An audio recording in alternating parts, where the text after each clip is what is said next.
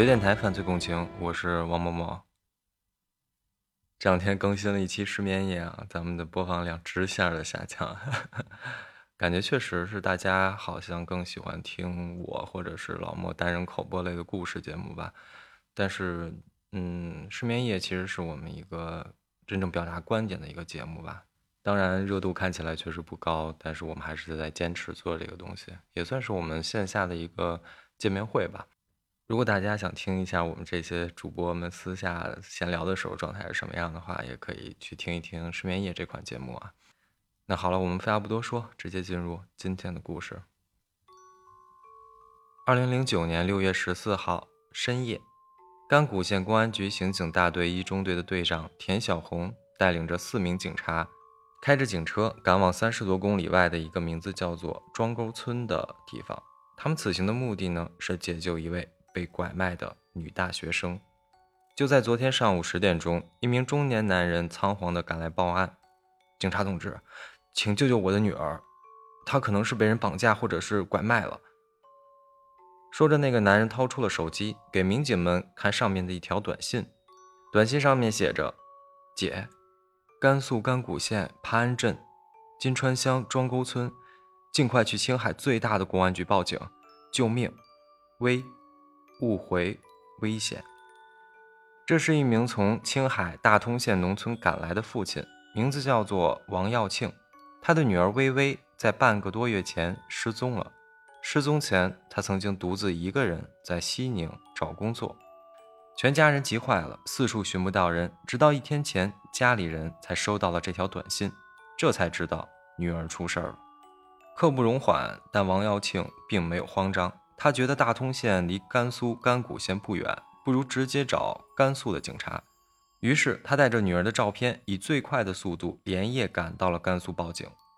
一中队队长田小红马上派人联络了盘安镇的政府来打探线索。第二天，果然有重要的消息传来：庄沟村岔河预设的村民程军定刚刚娶上了媳妇儿，听说还是个大学生。但是也有人说，那个媳妇儿是买来的，据说。花了一万三千六，也许那个新媳妇儿就是微微。警察马上出发，五名警察一路上心情沉重，因为这不是甘谷第一次发生拐卖女性与买卖媳妇儿的事情了。甘谷县隶属于天水市，是属于一个贫困的山区。石沟九坡头，耕地滚了牛，是甘谷县广为流传的一句谚语。当地呢，山大沟深，路陡坡大，人们依山造田，广种薄收。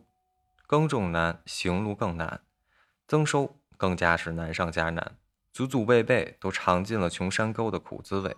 在当地的一些深度贫困村里面，男人娶不上媳妇儿就会花钱买，至于从哪儿买的，没有人探究，更没人去报案。对于当地人来说，有女人能传宗接代不绝后就够了。其实，甘谷县打击拐卖妇女犯罪的刑侦活动在两年前就已经开始了。而就在去年的年底，警方还成功打掉了一个专门从西安拐卖妇女到甘谷进行贩卖的犯罪团伙。这起案子成功解救了女性八名，其中竟然还包括了两名未成年少女。涉及甘谷籍犯罪嫌疑人十名，抓获了九名，但是其中主要的犯罪嫌疑人做二道贩子、负责找买家的老丁丁响元闻风而逃了。而正在前往甘谷的田小红和同事们并不知道。此行的坎坷并不只是泥泞的道路，还有前方未知的危险。当他们顺利地进入了庄沟村的时候，已经是第二天的凌晨了。万籁俱寂，村民们都已经进入了梦乡。警察们准确地找到了刚娶到媳妇儿的程军定家，敲开门，亮出证件，进屋搜查，一切进行的都很顺利。阴暗肮脏的屋子里面，土炕上那个头发凌乱、满脸憔悴的年轻女人，正是照片上的微微。看到警察后的微微放声大哭，田小红和同事们都看得很心酸。只是现在他们还不知道，屋门外已经有人悄悄地围上来了。其实警车进村之后呢，就已经引起了村民们的注意了。他们看到车停在了程军定家门口，很多人都已经明白了警察来的目的了。于是这些乡里乡亲又沾亲带故的人们穿衣起身，迅速地集结起来。他们不能让警察把程家的媳妇带走。因为不光是自己的村子，邻村好多人家的媳妇儿也都是买来的，有的已经生了娃。于是带着微微出门的警察们推开房门，就看到了触目惊心的画面。漆黑安静的夜里，二十多名壮汉手持钢管、石块、棍棒等器械拦住了去路，还有人竟然端着土枪，黑洞洞的枪口已经向警察们瞄准了。这个场面有点像当时看电视剧里面塔寨村的那种景象。田小红等人立刻出示了证件，表明了身份，说明了办案的原因，请村民们配合执法。当然呢，这一套显然是行不通的。有村民喊道。我们不识字，看不懂上面写的什么。警察立刻回道：“那你们不认识警服吗？我们是公安局的人。公安局的，现在假警察多得很，街市上卖假警服的多的是，谁知道你们是真的还是假的？把人给我留下。不仅如此，甚至还有村民说，如果不把人留下，打死一个算一个。此起彼伏的叫骂声在此时迅速地盖过了警察们的喊话声。”有些村民情绪越来越激动，仗着人多势众，挥起钢管就向警察的身上砸去。很快，场面从阻挠办案迅速变成了暴力袭警，五名警察当场受伤，护着微微赶紧上警车躲避。村民们见此情景之后，情绪更加高涨。村民们见此情景之后，像是打了胜仗一样，情绪更加高涨了。就当警车发动之际，就有人拦在了车子面前，耍赖不让车走。有个尖锐的声音还喊道：“来呀，咱们把警车给他砸了，让他们走不了。”袭警迅速转成了暴力宣泄，警车被砸烂了。田小红和同事们拼死抵抗，他们在等待着大部队的增援。因为在发现事态不好之时，他们已经与天水市的公安局联系上了。在村民们的叫骂与拳打脚踢当中，两名警察伤势严重。就在危难时刻，一连串的警笛声从远处传来。数十辆警车载着五十多名警察赶到，救护车也随即到位。大部队的到来并没有让村民们停止打砸，反而更加猛烈。推搡声、叫喊声、哀嚎声一直持续到了第二天的早上九点。最终，受困的警察和微微全部都被解救出来了，但是还是出现了两名伤势严重的办案人员被送往了当地的医院紧急救治。然而，这只是一桩系列大案的开始。就在当天。此事被百姓们传得沸沸扬扬，迅速扩散至了各村各乡。在甘谷县县城里面，一名三十岁左右的男子仓皇地跨上了一辆摩托车，还没等踩油门，就被几名警察按倒在地了。这个人叫做石军红，是甘谷的本地人，石家大山村的村民。但是他还有另外一个身份，就是村民口中穿假警服的人。至于他穿假警服的目的是什么，我们马上就会说到了。再说此案。立即被甘肃省公安厅进行了督办。六月十九号，六幺五拐卖妇女案件的专案组宣布成立，并且进驻到了甘谷。一个小小的甘谷县，竟然解救出了十几名被拐女性。微微被解救之后，说出了自己半个月以来遭受到的痛苦经历。每晚，当那个男人发泄完、沉睡过去之后，她都会在黑夜中瞪着眼睛哭响，无论如何都要逃出去。对于自己的被拐卖，他的心中充满了怨恨。微微是青海某大学社会关系学的一名应届生。就在五月二十七号的时候，他到西宁市找工作，在中心广场休息的时候，遇到了一个三十岁左右、身着警服的男人。那个男人跟微微打听路，两个人说了几句话之后，那个男人便转身离开了。没有想到的是，第二天微微又在广场碰见了那个男的，只是这次男人主动打起招呼。并且介绍起自己来，他说自己是北京公安部的，正在西宁出差，来调研大学生的就业问题。微微一听，这是一个有身份的人呢，毫无警戒之心的就与他攀谈了起来，丝毫没有对男人蹩脚的普通话产生疑问。当男人得知微微还没有找到心仪的工作的时候，便说自己和西宁公安局也很熟，可以帮微微在那儿找一份工作，虽然工资不会太高，但是很稳定。微微一听能进公安局工作，这可是一个千载难逢的好机会，立刻就与男子热络了起来。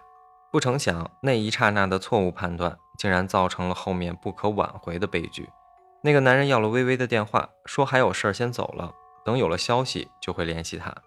男人走后，微微开始憧憬对未来的美好。没想到当天傍晚，微微就等到了那个男人的短信。短信中，男人说找工作的事情有了进展。约微微到火车站面谈，会介绍熟人给他认识。求知心切的微微非常兴奋啊，一口答应，如约而至。火车站前，那男的身边还站着一名同样身着警服的男人，经介绍是西宁某区公安局的张队长的表弟。两个人告诉微微，这件事情张队长就能给办。但是不巧的是，张队长端午节回甘肃老家去了。但是正好张队长的表弟也要回老家，他们可以顺道带着微微去见张队长，直接把这件事情给定下来。说罢，两个人还有意无意地瞥了一眼在附近的一辆警车。微微一看，那警车上面还带着警灯，这是多大的面子，还能坐上警车呀？还能见到公安局的领导，便毫无防备地上了车。一路上，三个人谈笑风生，微微都没有想起来给家人发一个信息，说自己要去甘肃了。直到深夜，车还在行驶，微微忍不住困意睡了过去。但是等到他第二天醒来，已经是凌晨三点多钟了。警车停到了甘谷县的一家旅社门前。两个男人说：“开了七个小时的车太累了，想找一个地方休息一下。”而这时，微微才发现自己的手机不见了。两个男人说：“可能是在火车站的时候就丢了吧。”微微觉得人家能从大老远的开车把自己带过来，已经很过意不去了。这么晚还能去哪儿找手机呢？也就没再多纠结。张队长呢，也如约而至。单纯的微微甚至没有多想，为什么休假期间的张队长还穿着一身警服？聊了片刻之后，张队长似乎对微微很满意，让他踏实的在旅行社住下。等到他回西宁之后，就带着微微一起走去单位办理入职手续。微微没有想到，这种天上掉馅饼的事情竟然被自己给遇到了。一份稳定的工作说成就成了，而他不知道的是，张队长转身就把他给卖了。微微被卖给了两名二道贩子，这两个人又联系好了买家，也就是家住在庄沟村的光棍程军定。一万三千六百块就让程家娶了一个媳妇儿，还是一个大学生。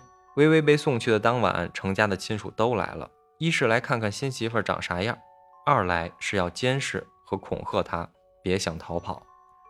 微微在当晚遭遇了什么？我想大家都能猜到了。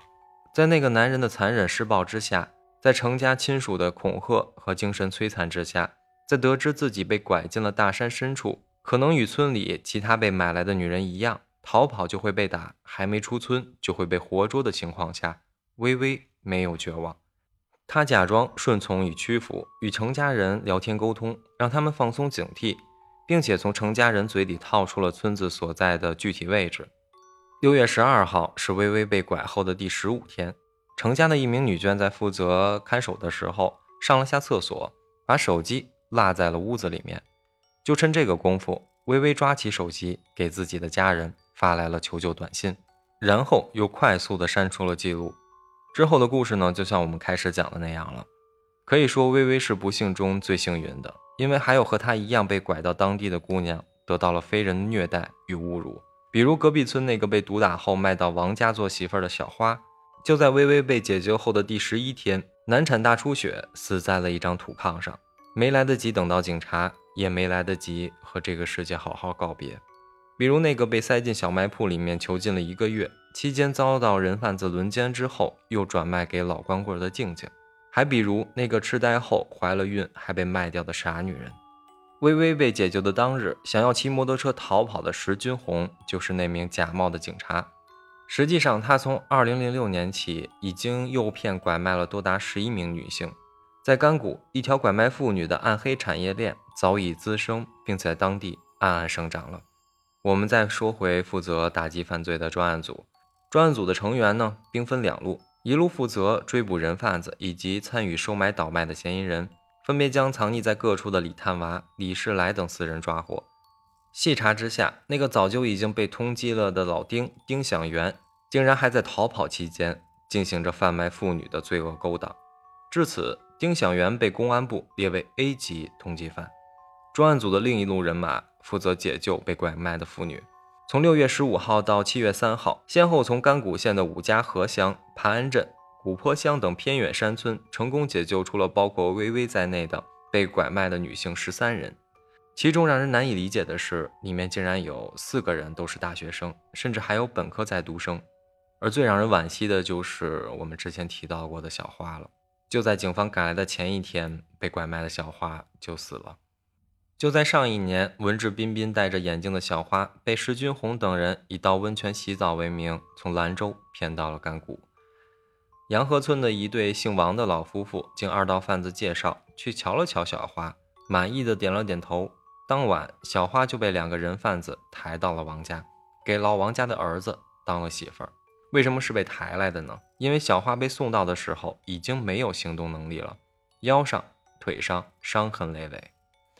他在试图逃跑的时候被人贩子群殴，被拳打脚踢，用棍子敲他的人就是丁香元。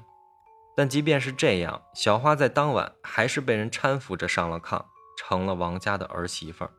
就在警方开始解救甘谷地区被拐卖的女性的时候，六月二十六日，老王家终于盼到了孙子要出生了。他们请了村子里的曾婆到家里来给小花接生，谁知小花在生产过程当中出现了难产症状。大出血，还没有来得及送医院抢救，就断了气。第二天，警方敲开王家的门，但是一切都来不及了。只因当地村民的守口如瓶，互相包庇，小花错过了被解救的时机，警察还是晚了一步。更令人悲痛的是，当警察赶到之后，没有人能说清楚小花的真实身份。警方只有将其尸体进行尸检之后，提取生物材料做 DNA 鉴定。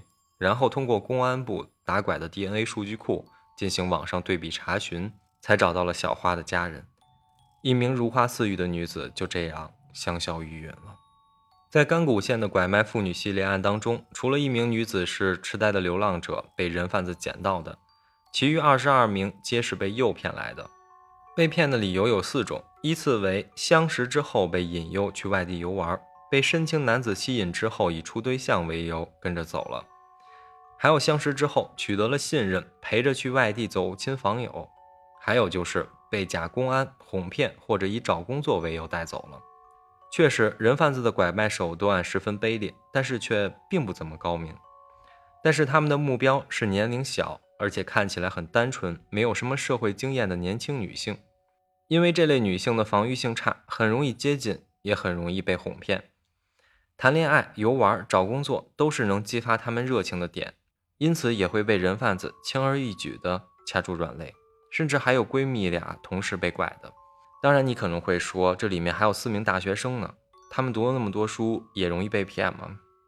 但是其实呢，除了我们之前提到的微微的被骗详情，还有其他三名女大学生的遭遇，是石军红等人升级了犯罪手段之后被拐走的。零九年，在青海省西宁市体育馆举行过一次人才招聘会。青海某大学生大三在读的学生小菊，也被假冒公安部的工作人员石军红以找工作为理由拐骗到甘谷。虽然人贩子呢进行了这个犯罪的升级，但是其实我们刚才也提到了好多点，都能细想之下吧，都能会发现了一些行为上的漏洞。但是这些穷思巧取的连环套呢，也足以让一些涉世未深的单纯女孩们掉入陷阱了。故事讲到这儿呢，听众们可能会想，是不是贫穷引发了这些当地的拐卖妇女的案件？